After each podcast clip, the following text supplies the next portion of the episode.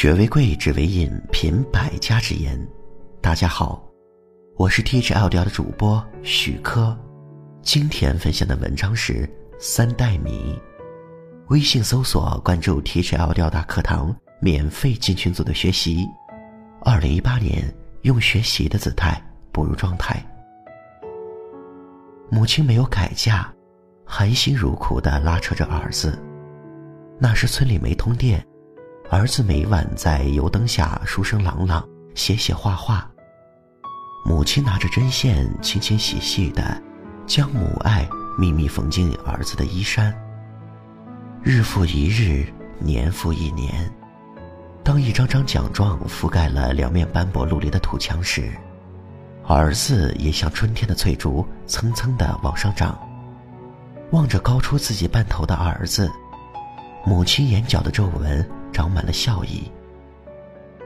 当满山的树木泛出秋意时，儿子考上了县重点一中，母亲却患上了严重的风湿病，干不了农活，有时吃饭都吃不饱。那时的一中学生每月都得带三十斤米交给食堂，儿子知道母亲拿不出，便说：“娘，我要退学，帮你干农活。”母亲摸着儿子的头，疼爱的说：“你有这份心，娘打心眼里高兴。但书是非读不可。放心，娘生你就有法子养你。你先到学校报名，我随后就送你去。”儿子固执的说不，母亲说快去。儿子还是说不，母亲挥起粗糙的巴掌，结实的甩在儿子的脸上。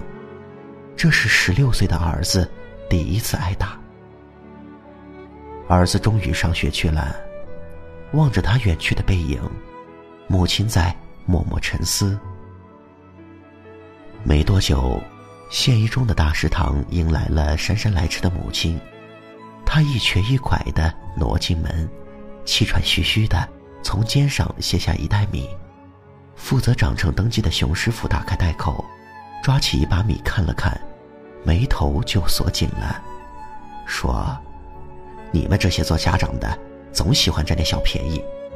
你看看，这里有早稻、中稻、晚稻，还有细米，简直把我们食堂当砸米桶了。”这位母亲燥红了脸，连说对不起。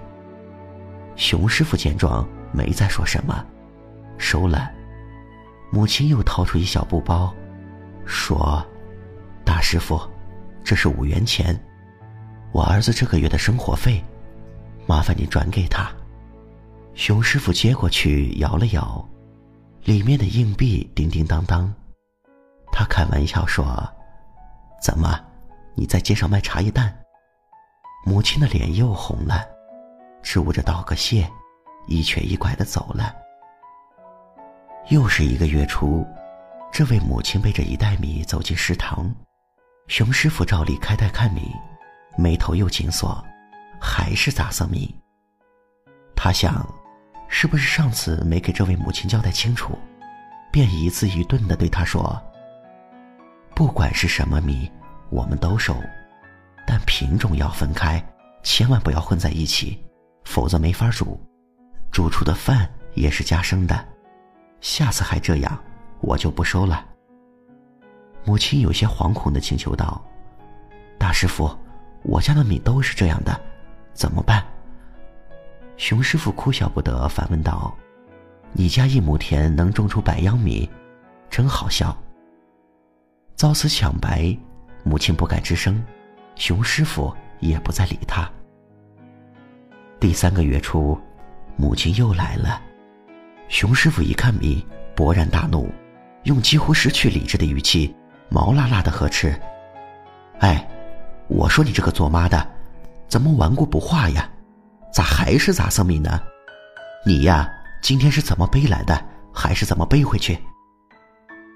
母亲似乎早有预料，双膝一弯，跪在熊师傅面前，两行热泪顺着凹陷无神的眼眶涌出。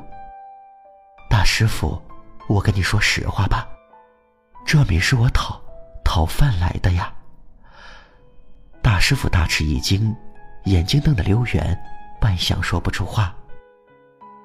母亲坐在地上，挽起裤腿，露出一双僵硬变形的腿，肿大成梭形。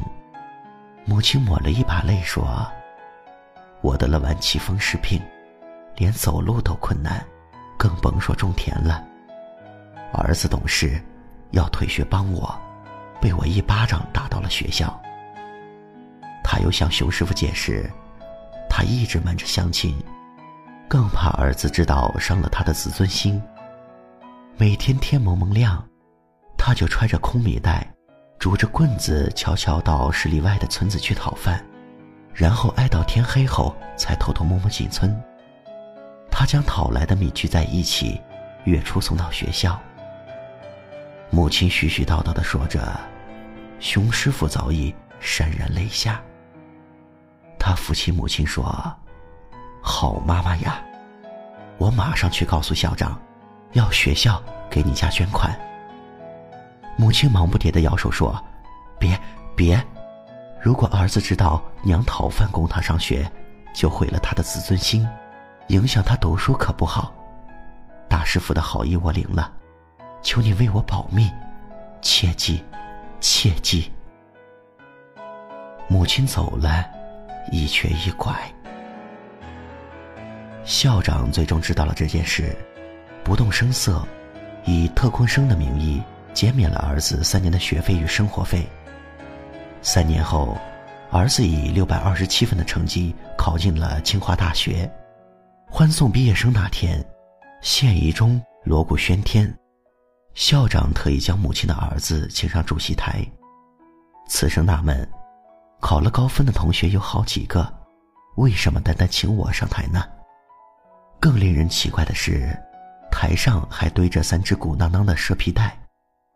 此时，熊师傅上台讲了母亲淘米供儿上学的故事，台下鸦雀无声。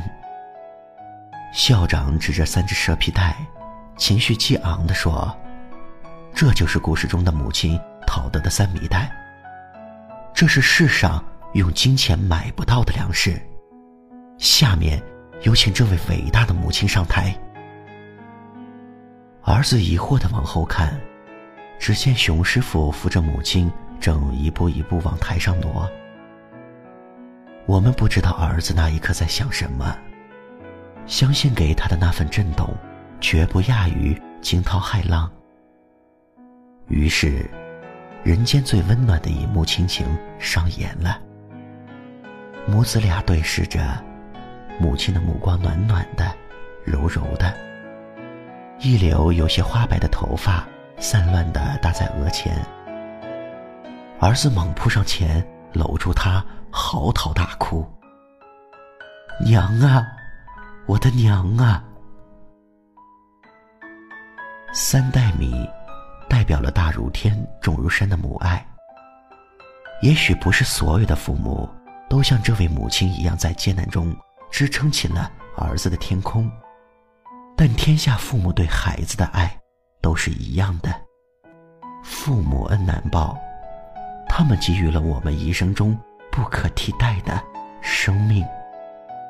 因此，孝顺父母不能等，让我们用心去感恩。好了，文章听完了，有什么想法记得给我留言，欢迎分享给你的朋友们。我们下次见。